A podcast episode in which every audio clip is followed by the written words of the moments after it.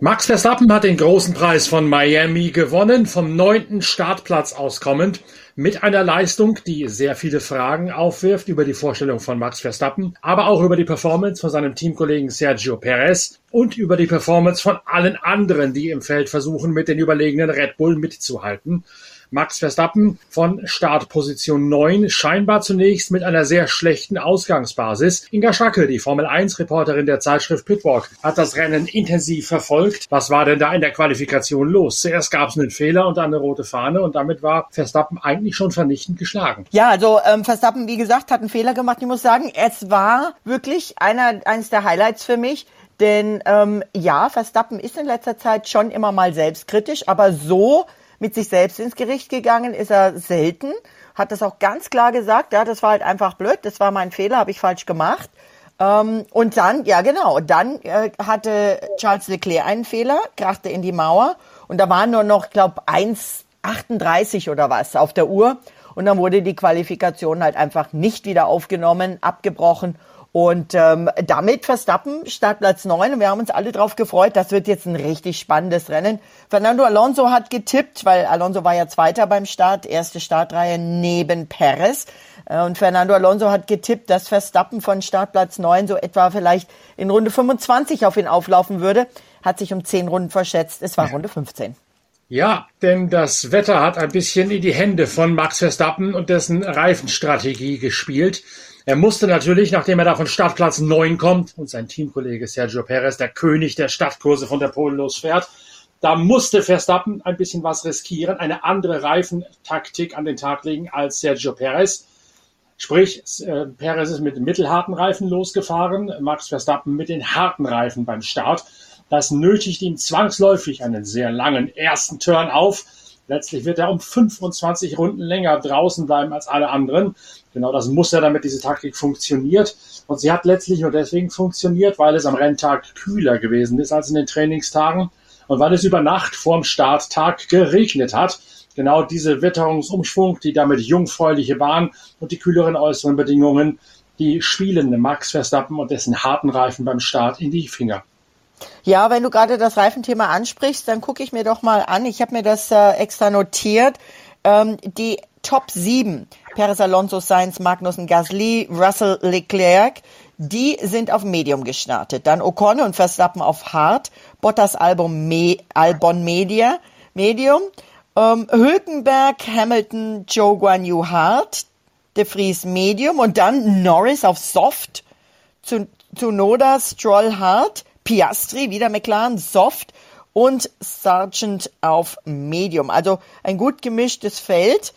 Ähm, aber wie du sagst, es gab dann unterschiedliche Strategien und natürlich was auch war, wenn ich das jetzt richtig in der Statistik habe, zum erst 14. Mal seit Beginn der Formel 1 WM kamen alle 20 Autos ins Ziel und es gab keine gelbe Flagge, kein virtuelles und kein echtes Safety Car. Und auch das hat natürlich einen großen Unterschied für viele gemacht, die ähm, ihre Strategie so ausgelegt haben, dass sie gehofft haben, dass ein Safety Car ihnen helfen kann und sie quasi sich so einen Rahmen gesetzt haben, wann sie zum Wechseln reinkommen.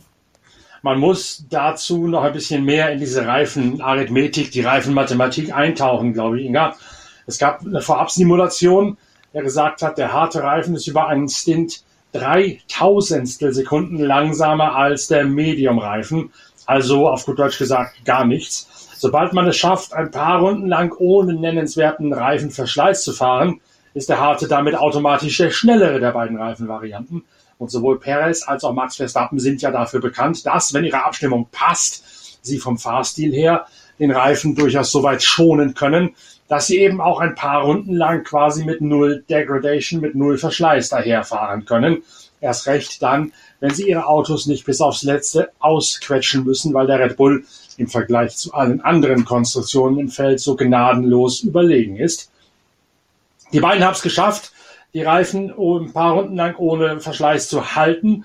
Und als dann Verstappen schließlich auf den Medium-Reifen wechselt, ist sein Auto schon um 80 Kilogramm leichter als jenes von Perez, als der beim Start mit dem Medium-Reifen losgefahren ist. Ganz einfach, weil Verstappen eben diese 80 Kilogramm Benzin verbrannt hat. Auto leichter.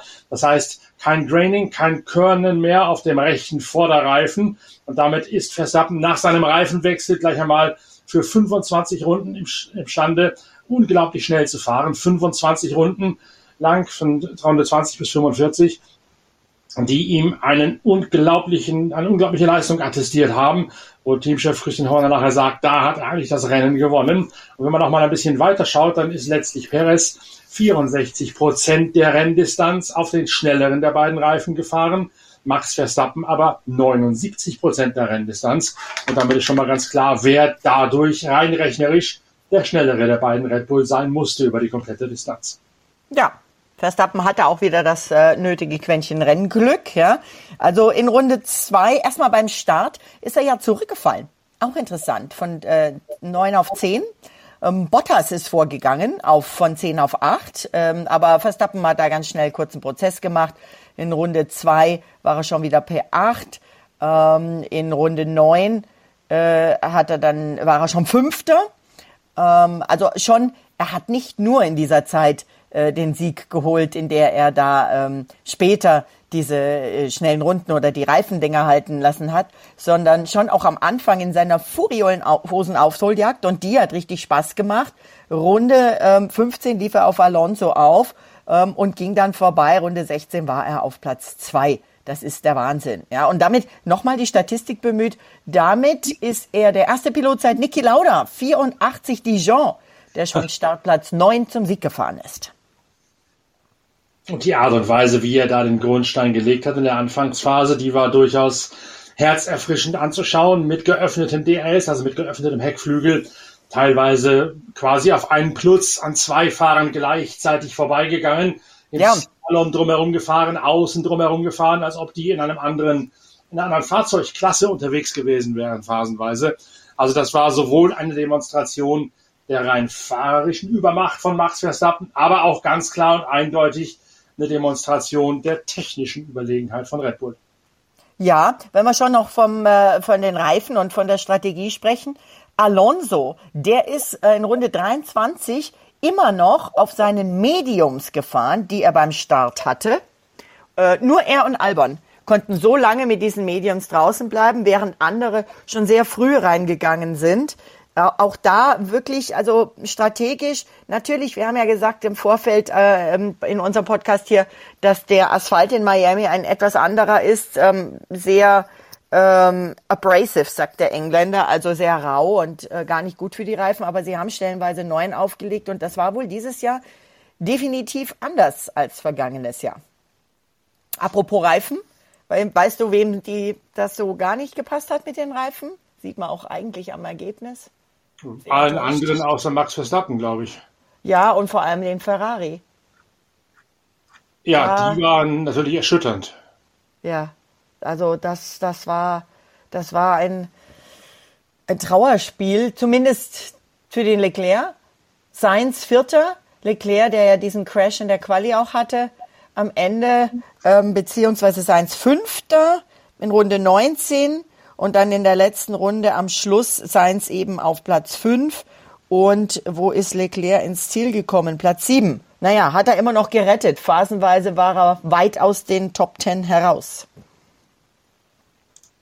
Aber es ist so gut wie nicht zusammengelaufen. Es gab Defekte, es gab Fehler, es gab äh, vermurkste Abläufe. Also Ferrari ist da wieder mal in ein absolutes Tal der Tränen gefallen.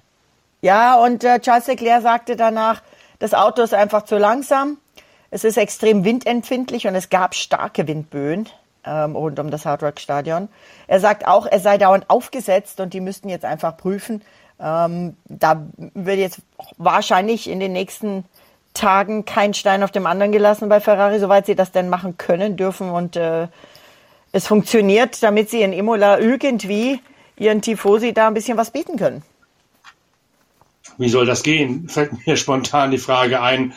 Äh, die müssen ja nicht, übertrieben gesagt, jetzt ein neues Auto bauen. Denn das alte ist ja ganz offensichtlich, wenn Leclerc da schon solch ein Armutszeugnis ausstellt, tatsächlich Mittelfeldmaterial, mehr nicht. Ich denke, es wird sehr streckenabhängig sein.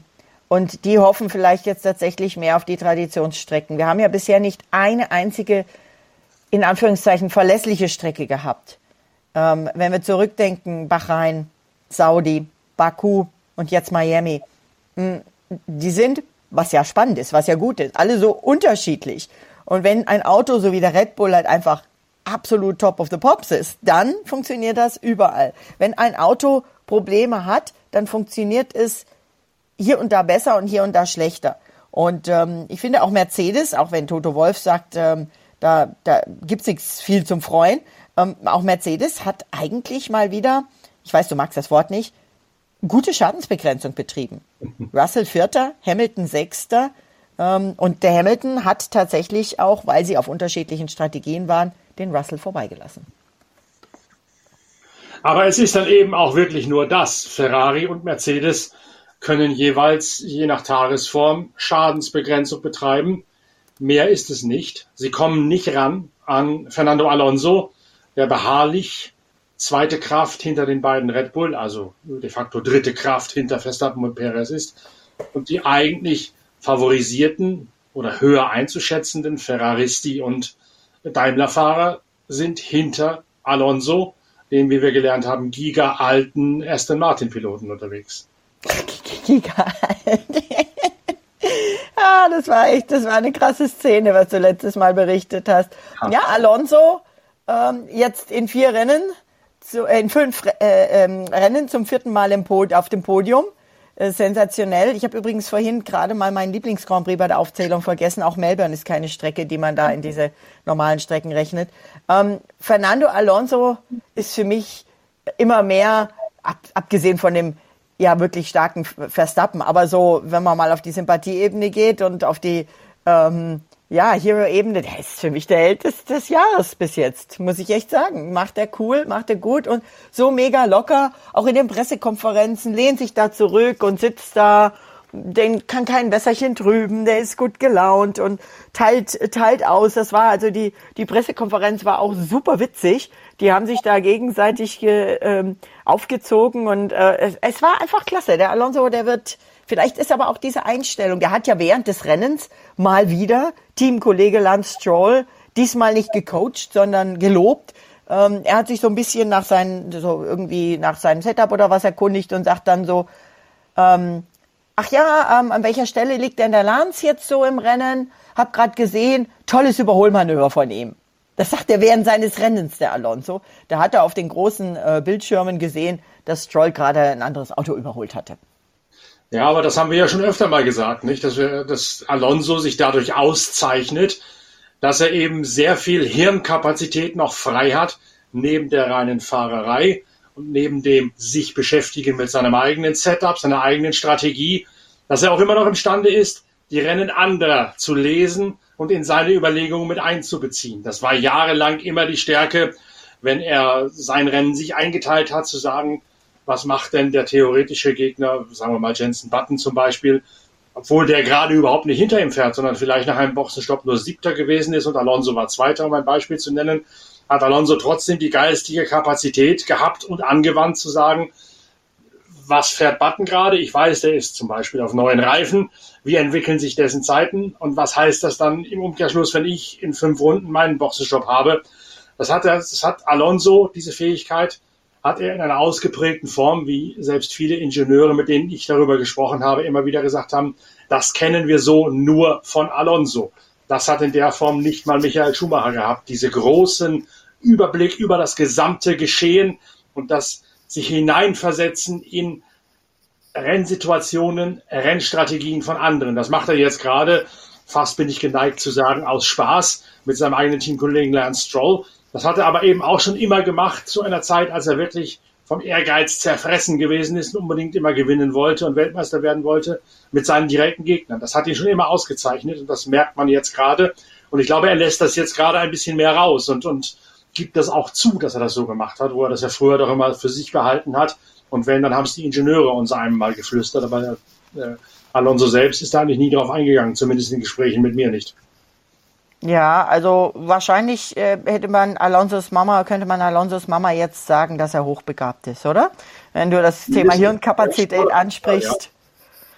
Ähm, das ist, das spricht dafür, der, dass er, aber sowas kommt, so ausgeprägt oder auch, dass man, dass er sich traut, jemand sich traut, das dann auch nach außen nicht nur zuzugeben, sondern eben auch, auch nach außen zu demonstrieren oder zu zeigen. Das kommt vielleicht auch erst mit dem, entschuldige lieber Alonso, mit dem Alter.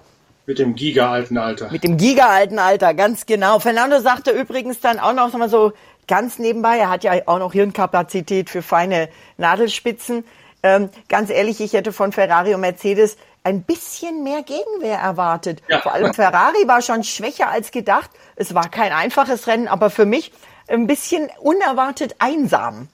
Ja, aber das mag er ja sehr gerne. Er hat natürlich erstens recht, dass er denen da eine verbringt und solche Nadelstiche zu setzen, das ist ja auch so eine Art kleines Hobby von Fernando Alonso, die Wahrheit dann auszusprechen und damit aber auch gleich einmal dafür zu sorgen, dass die anderen ein bisschen ins Grübeln kommen und gleichzeitig ein bisschen auch noch aus der Kurve rausgetragen werden auf die mentale Art und Weise. Aber wie gesagt, in allererster Linie finde ich, er hat schon recht sowohl Ferrari als auch Mercedes haben da diese, diesen Einlauf, diese Salbung äh, deutlich verdient, die Alonso ihn da verpasst hat.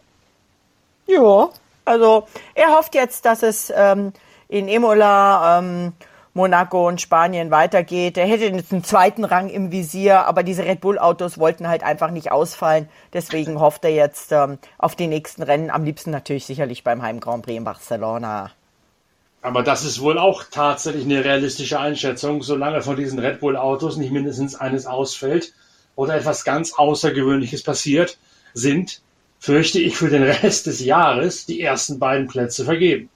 Ja, das habe ich aber schon mal gesagt, glaube ich. Ähm, wenn wir, wenn wir die vielleicht in ihr eigenes Rennen stecken, was ja auch ähm, ein bisschen zumindest stattgefunden hat in Miami, äh, wobei ich auch sagen muss, äh, nach den ganzen Sprücheklopfen von Perez, dass er doch eigentlich in der WM in der Führung sein müsste, hat Verstappen ohne groß was dazu zu sagen. Der hat gelächelt und hat gesagt, ja, der Perez ist ganz gut.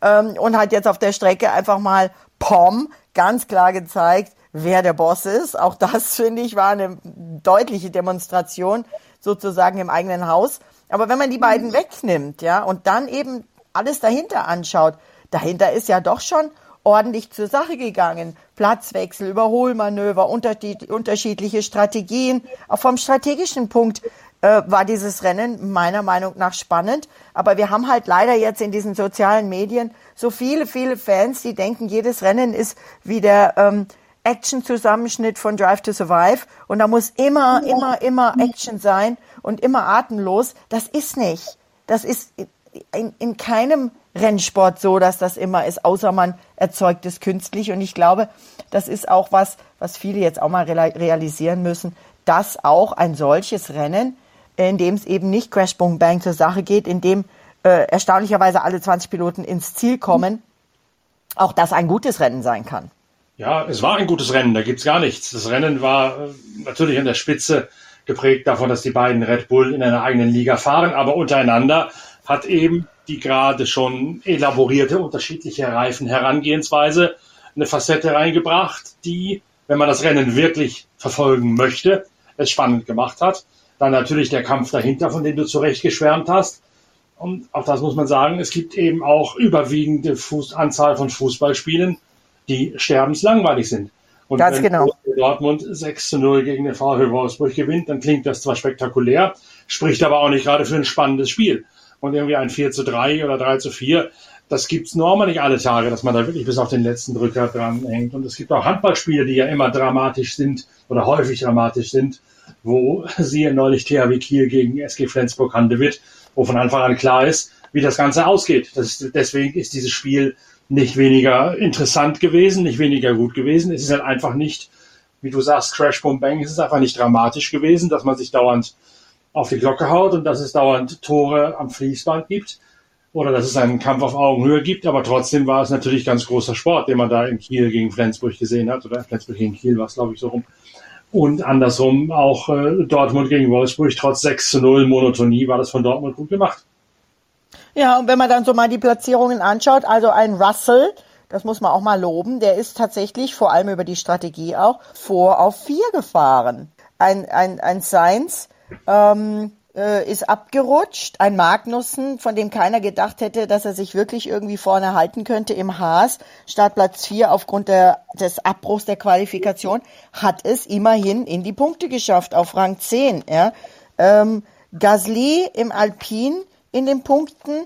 Ocon im Alpin in den Punkten. Ich glaube, da äh, gerade nach dem Tovabo, was äh, da in den Medien überall BWT Alpin war, äh, sind die eigentlich haben die jetzt mal so ein bisschen sich wieder äh, etabliert. Also ich fand rundum, Rennen war gut. Ähm, die Frage ist nur, ähm, ob das Rennen nicht vielleicht ein bisschen verblasst ist äh, in angesichts dieses Riesenspektakels, dieser ähm, Gigashow, ja.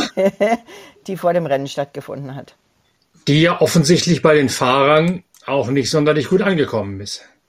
Ja, also ich weiß nicht, ähm, es war ähm, gewöhnungsbedürftig, sagen wir es mal so. Ähm, man kann der Formel 1 nicht verübeln, dass sie zum einen wirklich versuchen, zum, äh, zum einen mit den Sprintrennen, zum anderen eben mit solchen Show-Elementen, einfach was Neues reinzubringen. Und es ist klar, die äh, Liberty Media sind amerikanische Eigner der Formel 1, die haben ihre eigene Handschrift. Äh, die wollen natürlich in den USA auch auf ihre US-Fans eingehen. Die USA sind der große neue Markt, den die Formel 1 komplett für sich erschließen und gewinnen will. Da geht man natürlich auf das Ganze ein. Aber ob das so geschehen muss oder ob man sagt, okay, wir haben das jetzt so probiert, nächstes Mal probieren wir was anderes, das bleibt zu sehen.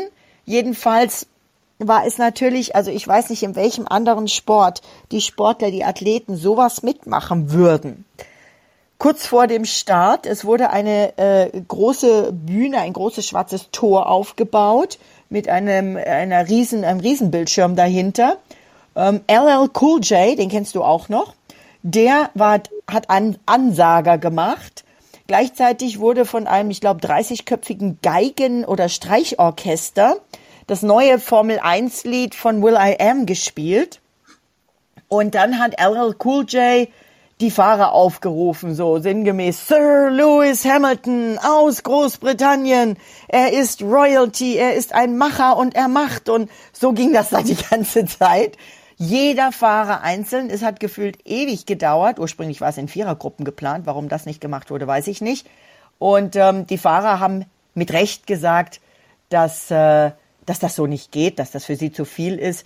Ähm, direkt vor dem Rennen wollen sie einfach nur sich aufs Auto konzentrieren, auf ihre Ingenieure und ihre Ruhe finden, weil sie ja dann ins Auto steigen und alles geben müssen. Fernando Alonso hat dann auch gesagt, also wenn die das jetzt immer machen wollen, da müssen wir was anderes weglassen, zum Beispiel die Fahrerparade, damit es halt einfach nicht so viel extra Zeit auf uns für uns vor dem Start ist. Und angeblich ist für acht Rennen geplant. Ich finde das ein bisschen jammern auf hohem Niveau, was die Fahrer da sagen. Wenn man sich mal anschaut, was in anderen Sportarten in Sachen Präsentationen durchaus gang und gäbe ist. Geh mal zu einem Eishockey-Bundesligaspiel, geh mal zur Handball-WM. Da war ich jetzt zufälligerweise in, in Katowice gewesen bei einem Spiel der deutschen Nationalmannschaft im Januar diesen Jahres.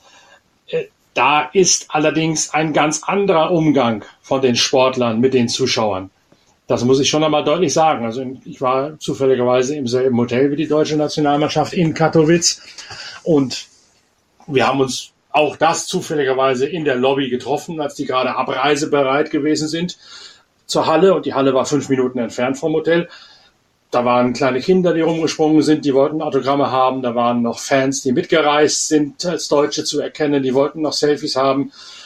Das war überhaupt gar kein Thema. Und das war nicht lange vorm Spiel. Das war natürlich nicht 20 Minuten, das ist schon klar. Aber das war schon in einer Phase, wo man zum Beispiel an einem Alfred Giesler, so einem Nationaltrainer, gemerkt hat, dass der eigentlich auch schon in der sogenannten Blase der Konzentration gewesen ist.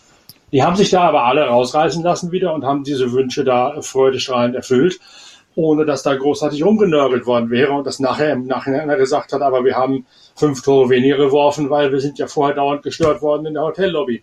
Und wenn du dir mal andere Motorsportdisziplinen anguckst, wenn dir Handball zu weit weg ist, dann schau dir beispielsweise ein, ein Speedway-Rennen an, wo die Fahrervorstellung zehn Minuten vor Beginn des ersten Laufes stattfindet, wo jeder Fahrer persönlich vorgestellt wird auf eine Bühne oder ins Innenfeld laufen muss, noch kurz winken muss, fotografiert werden muss, dann zurück ins Fahrerlager, ab auf die Maschine und rein in den ersten Lauf. Und wenn du Pech hast und dass du da Hinlauf 1 ans Band musst bei der, beim Speedway, dann ist zwischen der Fahrervorstellung und deinem ersten Heat unter Umständen auch nur mal zwei, drei Minuten Zeit. Dann muss der Mechaniker schon vorne stehen am Fahrerlagerausgang und das Bike das erste vorbereitet haben.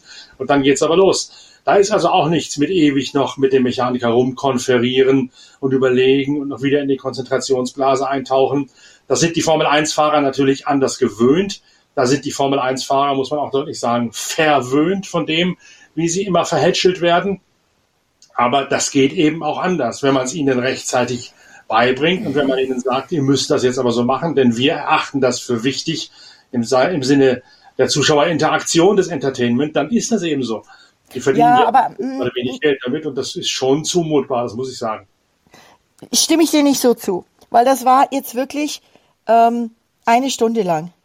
Und ich finde, ich glaube nicht, dass es ihnen nur darum geht, dass das so knapp vor dem Rennstart ist, denn sie machen ja die Fahrerparade. Sie stellen sich hin für die, für die äh, Hymne. Sie geben Fernsehinterviews direkt bevor sie ins Auto steigen.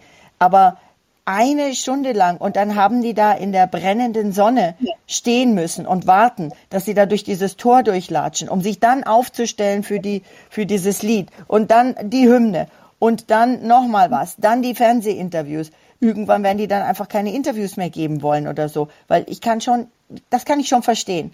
Die müssen sich sammeln. Und wenn du Handball erst, gut, Speedway, Speedway ist was anderes, aber die Handballer riskieren nicht ihr Leben, wenn sie da rausgehen. Ähm, und ähm, Nee, aber die wollen auch gewinnen, nach Möglichkeit. Ja, aber, aber ich denke schon, ähm, dass du, Speedway war jetzt dann der bessere Frage, ich denke schon, dass sie, dass man ihnen diese Zeit auch geben muss, dass sie sich nochmal sammeln können, dass sie sich konzentrieren, so wie der Pierre Gasly dann zum Beispiel seine Routine hat, dass er bevor er ins Auto einsteigt, immer mit seinem ähm, Physiotrainer das Tennisballreaktionstraining macht, wie, wie jeder in, in seine Zone, in seinen Tunnel reinkommt. Und sie haben ja nicht gesagt, dass sie keine Show machen wollen. Sie haben nur gesagt, dass ihnen das zu viel war, weil es einfach noch mal eine halbe Stunde mehr war als sonst, die ihnen fehlt. Dann empfehle ich Ihnen eine Reise zum 24-Stunden-Rennen von Daytona. Da stehen Sie zwei Stunden draußen und warten auf die Nationalhymne und warten darauf, dass Sie Interviews geben dürfen und dass Sie Ihre ganze Zeremonie haben. Echt? Weiß Fernando Alonso, der ist 24 Stunden von Daytona schon gefahren bei Wayne Taylor Racing. Deswegen hat er sich auch zurückgehalten, weil er genau weiß, das gibt's anderswo in deutlich extremerer Form. Okay. Also, ich bin gespannt, wie das weitergeht. Ähm, das ist halt eine Show, die nur für die Fans auf der Haupttribüne gemacht wurde und dann für die auf, vorm Fernseher. Wenn man das nur für die vom Fernseher macht, könnte man sowas ja auch voraufzeichnen. Und ähm, die Fahrerparade wegzulassen, um, um eben diese Zeit dann wieder reinzuholen, finde ich nicht gut, weil die Fahrerparade, die ist ja nur wirklich für ja, die ja. Fans, für alle Fans rund um die Rennstrecke. Ja. Und hier wurden tatsächlich eben vor allem die auf der Haupttribüne, die im, im hochbezahlten Paddock Club, mhm. äh, die wurden quasi mit dieser Show beglückt. Aber ich bin mir sicher, die Formel 1 wie gesagt, das habe ich ja zu Anfangs gesagt, wenn man was nicht ausprobiert, dann kann man nichts Neues bringen, aber äh, man kann auch nicht rausfinden, wie es wirkt. Toto Wolf jedenfalls hat nicht viel dazu gesagt, aber sein Gesicht sprach Bände, dem hat es überhaupt nicht gefallen. Klar, man sagt natürlich auch, die Formel 1 wird verameri oh, jetzt kriege ich nicht mal raus das Wort, veramerikanisiert. Auch das muss man sich bedenken. Will man das nachmachen? was die Amis in ihren Sportserien machen, im Super Bowl oder sonst wie. Ähm, am Ende macht man da noch ein, zwei Sprintrennen und dazwischen ein Konzert oder so. Aber ähm, oder wollen sie was Eigenes kreieren, was äh, ihrer Tradition entspricht und trotzdem die Fans begeistert? Vielleicht sogar mehr, weil es eben was ist. Ich meine, die Amerikaner stehen ja schon auch auf ähm, Old Country Europa. Vielleicht äh, kann man da was finden. Das ist aber in der Tat das berühmte Trial and Error. Also sie versuchen jetzt mal was und werden dann, also hoffentlich daraus lernen und entsprechend reagieren und das dann anpassen künftig.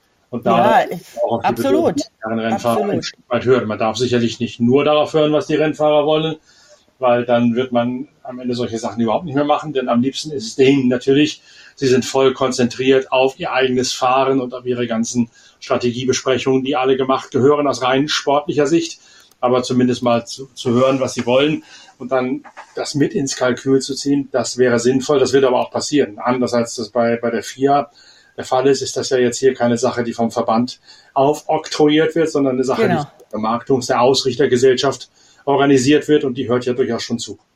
Genau, absolut. Ansonsten hatten wir wieder ein äh, Giga-Promi-Aufgebot. Ich habe mir mal so ein paar Namen notiert. Also ähm, da waren natürlich die erwähnten LL Cool J und Will I Am. Dann war Designer Tommy Hilfiger, Gabriella Sabatini, Tennisstar. Äh, bleiben wir beim Tennis. Roger Federer, Vanessa und Serena Williams. Dann war der Social Media Influencer Cabby Lame da. Michelle Rodriguez von Fast and Furious zusammen mit Vin Diesel.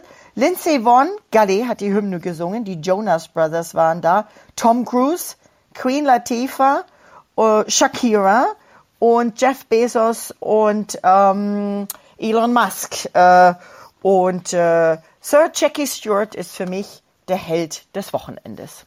Weil er Roger Federer vors Mikro bekommen hat, entgegen alle Widerstände, meinst du? Ja, vor allen Dingen diese Widerstände. Also ich meine, du kannst doch nicht ähm, Securities dahinstellen, die nicht wissen, auf der Startaufstellung nicht wissen, wer Sir Jackie Stewart ist, der ja auch nur mal sehr markant angezogen ist. Klar, wenn du null Ahnung hast, dann denkst du, was ist denn das für ein Opa, der da in, in, in grünem Schottenkaro mit einer komischen Kappe durch die Gegend rennt. Aber ähm, Sir Jackie Stewart sollte man kennen. Und äh, Sir Jackie Stewart ging durch die Absperrung ähm, nach vorne, wo irgendwelche äh, amerikanischen, ich, ich wusste zum Teil nicht mal, wer die waren, Schauspieler da waren und Roger Federer war dabei und ähm, dann ist äh, äh, Jackie zu Roger hingegangen und hat ihm auf die Schulter getippt, um ihm zu sagen, er soll doch mal bitte mitkommen zu Martin Brundle zum Fernsehinterview. Und dann kamen tatsächlich Securities und griffen dem kleinen Sir Jackie an die Schulter und wollten ihn wegzerren.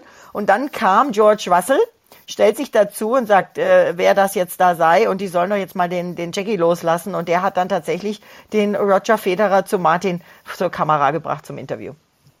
Die kennen einander natürlich gut, Stewart und Federer, weil die denselben Nobeluhren-Sponsor haben. Aber nichtsdestoweniger, so wie er das da gemacht hat, da hätte, also das hätte, macht, hätte kein Pressesprecher besser machen können.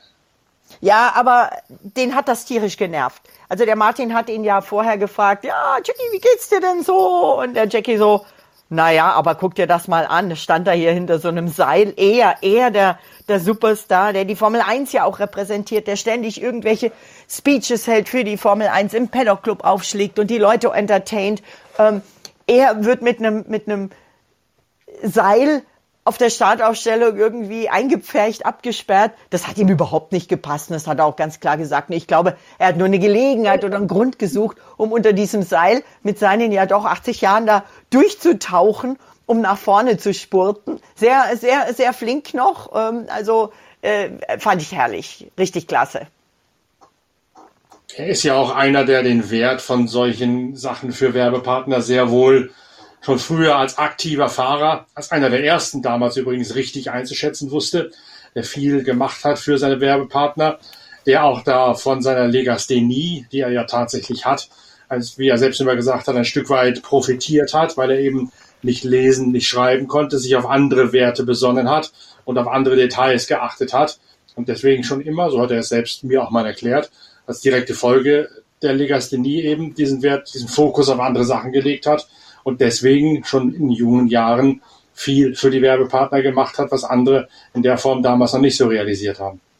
Ja, man sagt auch, dass äh, Albert Einstein war auch Legastheniker und ich glaube auch Lewis Hamilton äh, hat mal zugegeben, eine äh, äh, Legasthenie zu haben. Man sagt auch, dass äh, die dann zum Teil eben, wenn sie es genau nutzen, auch äh, hochintelligent sind ähm, hochbegabt sind wir wieder bei Alonso, wo dem ich aber nicht weiß, ob er Legasthenie hat oder nicht. Hochbegabt sind, hochintelligent sind und auch äh, zu delegieren wissen. Also sehr interessant. Apropos Lesen, ähm, wer die Speisekarten rund um die Rennstrecke gelesen hat, da gab es ja auch, konnte man ja auch, wenn man nicht eingeladen war, sich äh, was zu essen kaufen. Äh, der hat wahrscheinlich gehofft, er hätte sich verlesen.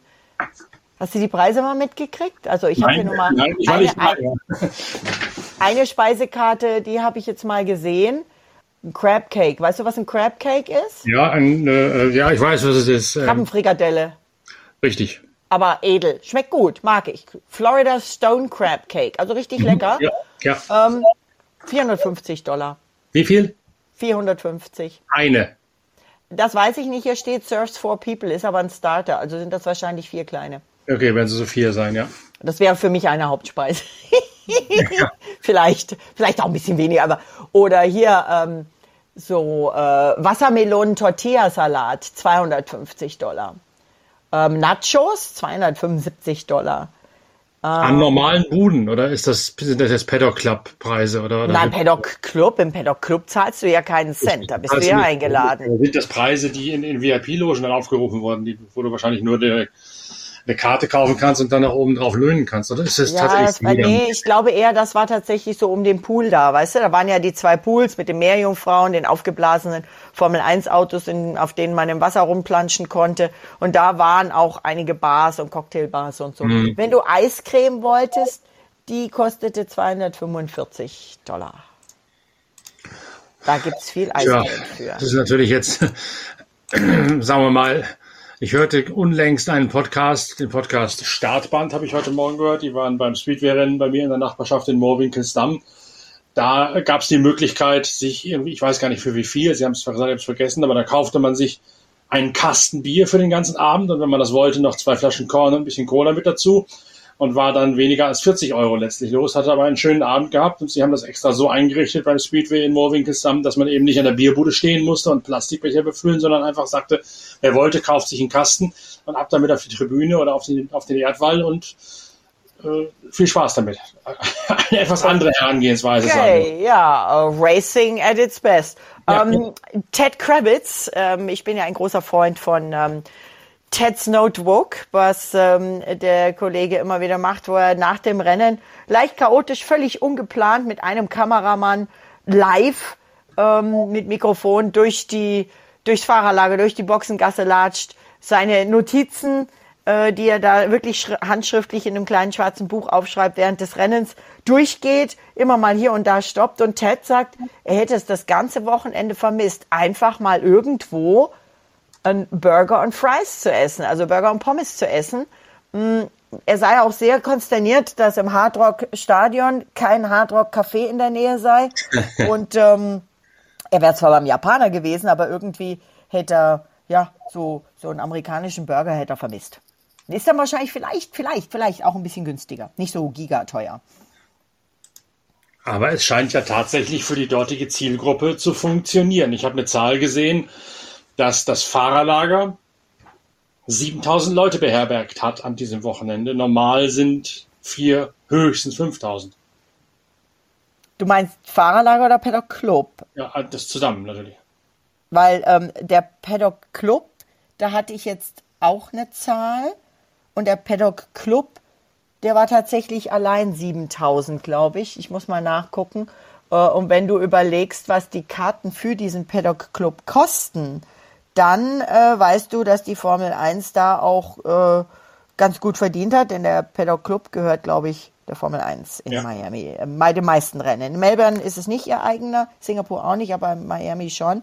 Also das kann sein, dass diese Zahl sich auf den Paddock Club bezieht. Ja gut, ich habe natürlich nicht die Mechaniker und die Journalisten und die Teamchefs und die Physios mit eingerechnet beim Fahrerlager, sondern halt diejenigen, die Paddock Club und damit auch irgendwann einmal im Laufe des Wochenendes und sei es für eine Stunde Zugang gehabt haben zum Fahrerlager. Ah, nein, nein, nein, nein, nein. Das ist inzwischen nicht so. Also wer im Paddock Club oben den Hummer und den Champagner bekommt, der kommt nicht notwendigerweise unten ins Fahrerlager rein. Höchstens diejenigen, die beim Team zu Gast sind, die Sponsoren sind und dadurch im Paddock Club sind. Aber diese beiden äh, sind inzwischen hermetisch voneinander getrennt kommst du nicht durch. Also wir kommen nicht in den Paddock Club zum Champagner trinken. Wir sind unten beim arbeitenden Volk. Und die da oben kommen auch mit ihrem Glas Champagner nicht runter in den Paddock. Aber, also Paddock Fahrerlager, aber manche eben. Ähm, und ähm, insofern werden inzwischen, glaube ich, so, sogar vereinzelt für ganz besondere Sponsoren Fahrerlagerkarten verkauft. Die gehen dann aber tatsächlich für äh, ich glaube mal, keine Ahnung, gefühlt 20.000 oder so weg. Aber da gibt, also da gibt's auch nichts Offizielles. Ich weiß noch nicht, ob das wirklich so ist. Aber das ist dann nochmal eine andere Hausnummer als der Paddock Club oben, wo mm, man sich mit VIPs und ähm, Managern trifft. Ähm, und von oben herab auf das Ganze runterschaut. Aber in diesem Fall war der Paddock Club so. Ich weiß nicht, ob das für alle Paddock Clubs so ist, aber ich habe das selbst mal erlebt, weil ich da einmal drin war tatsächlich, äh, dass es dann die Möglichkeit gibt, sich anzumelden und zu sagen, ich möchte mal geführt eine Stunde, eine halbe Stunde runter. Diese Timeslots, die kannst du dir im Paddock Club noch dazu holen. Okay, gut, da, also da hast du mir was voraus. Ähm, die Male, wo ich oben war, hatte ich eine Working Card, weil ich mit dem Armin Flossdorf, dem Maler, äh, gearbeitet habe oder für damals für das F1 Parfum gearbeitet habe. Da, äh, da, das war eine andere Situation. Was der Paddock Club auf jeden Fall kriegt, die dürfen jederzeit, wenn er denn ist, zum Pitwalk. Das heißt, die dürfen, das war nachdem äh, die Zeitschrift Pitwalk benannt ist, die dürfen in die Boxengasse und ähm, eben an den Boxen und Autos vorbeischlendern. Was ja auch schon mal viel wert ist, denn da kommt ja der normale Zuschauer auch nicht ran. Ganz genau, ganz genau. Ähm, apropos normaler Zuschauer, ganz kurz noch. Lewis Hamilton nimmt, äh, hat wieder einmal die Rolle des äh, Spokesman der Formel 1 übernommen auf eine gewisse Art und Weise, denn er hat tatsächlich Miami beziehungsweise Florida, sagt die Leute, Miami können ja gar nichts dafür, aber er hat Florida mit Saudi-Arabien verglichen, ähm, wenn es denn um die LGBTQ äh, geht und er würde speziell in Florida ähm, auch seinen Regenbogenhelm sehr deutlich tragen. Also ähm, hat sich da wohl auch äh, mit entsprechenden ähm, Gruppen getroffen, ähm, um ihnen zu sagen, dass sie Mut haben sollen und weiter für das einstehen, was sie denn fühlen und empfinden.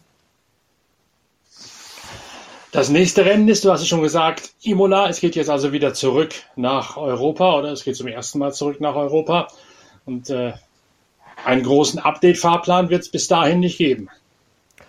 Mercedes bringt Upgrades. Ähm, ich bin mir sicher, dass auch Ferrari gucken wird, was sie bringen werden. Und ich bin richtig, richtig gespannt. Ich freue mich auf Imola. Und vor Imola werden wir uns wieder hören mit der nächsten Ausgabe von Pitcast, dem Podcast eurer Lieblingszeitschrift Pitwalk. Bis dahin empfehle ich dringend die neue Ausgabe, Heft Nummer 72 mit der Cover Story 100 Jahre Le Mans, aber auch mit vielen Einblicken in die Formel 1 beispielsweise zum Erben von Lotus-Genie Colin Chapman, zu dessen Hinterlassenschaft auf technischer Ebene, zum Indy 500 mit einer Kolumne von Simon Pagenaud zum Rallycross, zum Speedway-Sport, zur Rallye Dakar. Also 180 Seiten Motorsport vom Feinsten. In Ausgabe Nummer 72 die ideale Überbrückung bis zum nächsten Pitcast, dem Podcast eurer Lieblingszeitschrift Pitwalk. Schön, dass ihr dabei gewesen seid. Schön, dass du, Inga Stracke, dabei gewesen seid. Bis ganz bald. Euer Norbert Okenga.